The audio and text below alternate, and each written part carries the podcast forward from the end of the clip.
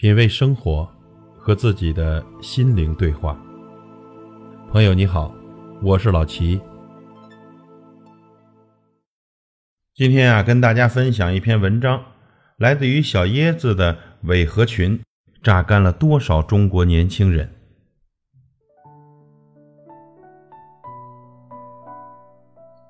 最近呢，看男友是越发的不顺眼了。以前每天下班以后，他会去慢跑锻炼，或者呢看点专业书，学学感兴趣的视频剪辑。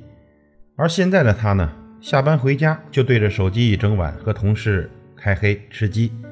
听着他打游戏时候大呼小叫的声音，我抱怨不止，他却振振有词：“我这不是刚转到一个新的部门吗？同事们都在打游戏，我得跟他们在一起，才能显着合群。”在我们中国啊，集体主义文化盛行。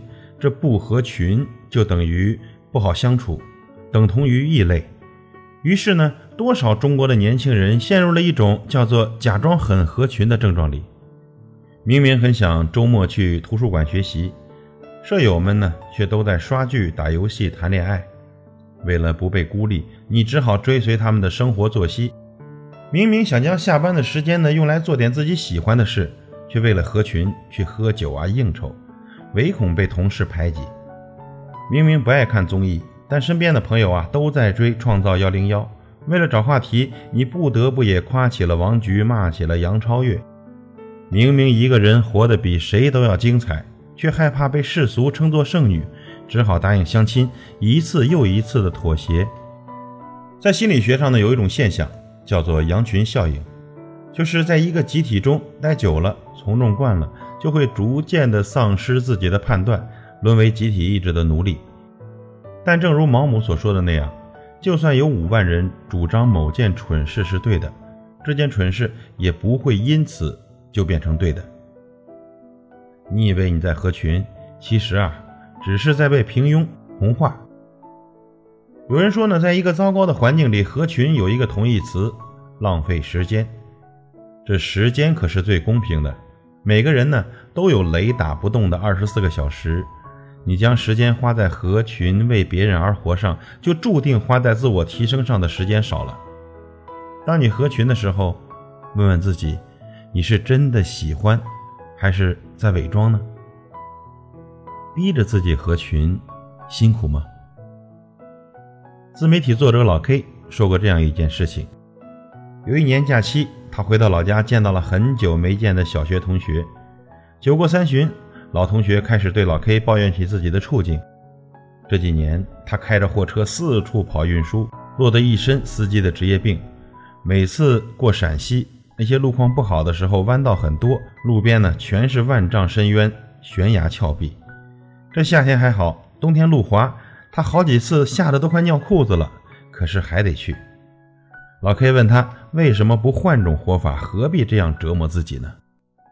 老同学特别正经地告诉他：“我们村的年轻人这些年一直都在跑货车，不上学的年轻人都在干这一行当。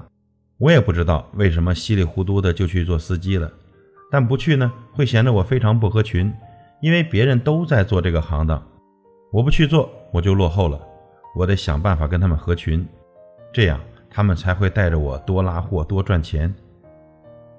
虽然有时候啊让我跑的线路不好，跑夜车也比较多，但是我觉得为了融入他们的圈子，我得去跟他们一起打拼。为了合群，有多少年轻人甚至搭上了自己的人生呢？他们在从众心理的推动下，忘记了自己的追求和目标，失去了自身的判断，最后呢，只能让生活越来越糟。乌合之众里面有这样一段话：人一到集体中，智商就严重降低。为了获得认同，个体愿意抛弃是非，用智商去换取那份让人倍感安全的归属感。为了合群而放弃思考，在群体中不负任何人，却唯独辜负了自己。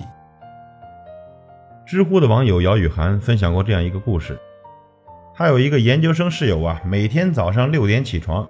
雷打不动地听 CNN，然后呢跟着念，坚持了三年。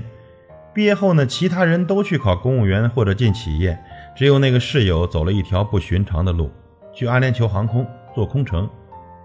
于是呢，在所有的合群的人都朝九晚五，活得越来越平庸的时候，人家已经飞遍了千山万水。后来啊，可能是飞累了，五年后他又回国考了公务员，找了个专业对口的职业。这几年攒下来的钱，在单位附近买了一个小公寓，一直未婚。他每个假期都飞国外，许多国家他当空乘时已经去过，再去深度游。这相对比之下，我们的合群显得多么平庸无趣呢？我们按部就班的生活，在大学里肆意的挥霍着青春，毕业后找一份稳定的工作，再努力赚钱，幻想有一天也能周游世界。而不合群的他，趁年轻先周游了世界，看够了风景之后，才回来安家立业。人与人之间的区别呀，也许从十年前某个清晨的六点钟就已经开始了。有人天天的早起学习，不顾他人的冷言冷语，为自己的目标持续不懈的付出努力；而另一部分人却为了合群，为了不显得格格不入，拼命的融入集体，伪装自己。庄子说：“独与天地精神往来，而不傲泥于万物；不遣是非，以与世俗处。”那些真正优秀的人，往往更有逆流而上的勇气。他们只追逐自己内心真实的感受，不活在别人的眼光里，只为做出令自己无悔的选择。比起伪合群，那些不太合群的人，有时候反而显得更可爱。就像梁朝伟，他不喜欢交际应酬，总是和外界保持着一定的疏离感。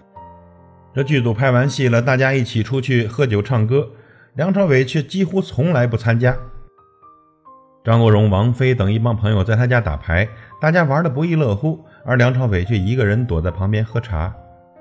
内向又不爱交际的他，在自己的世界里活得有声有色，比任何人都享受孤独。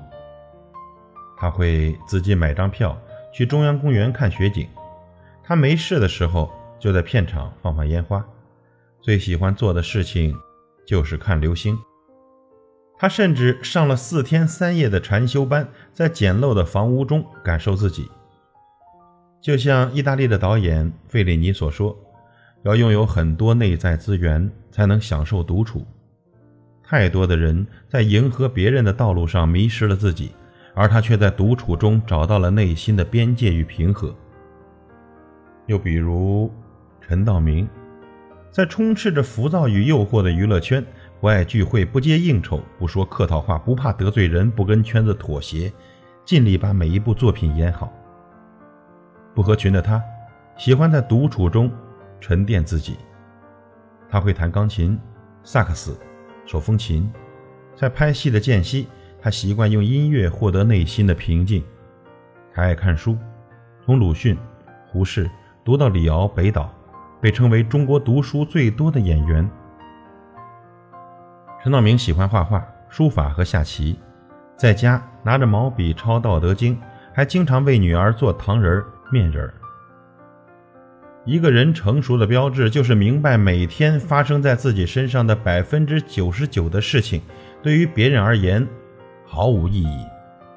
你不需要刻意去合群，去放弃自己融入集体。该来的呀，自然会来；该走的，注定要走。适当的将精力多花在自己身上，学会与孤独握手言和，我们会活得更舒适。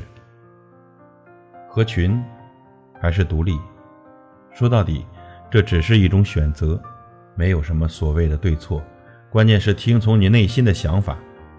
如果你为了不显得格格不入而强迫自己去迎合别人，不敢去做自己真正喜欢的事情，这才是问题。余华在细雨中呼喊，有这样一段话：“我不再装模作样的拥有很多朋友，而是回到了孤独之中，以真正的我开始了独自的生活。有时候我也会因为寂寞而难以忍受空虚的折磨，但我宁愿以这样的方式来维护自己的自尊也不愿以耻辱为代价去换取那种表面的朋友。你不需要刻意的去迎合因为真实的你就很好。以上与您共勉。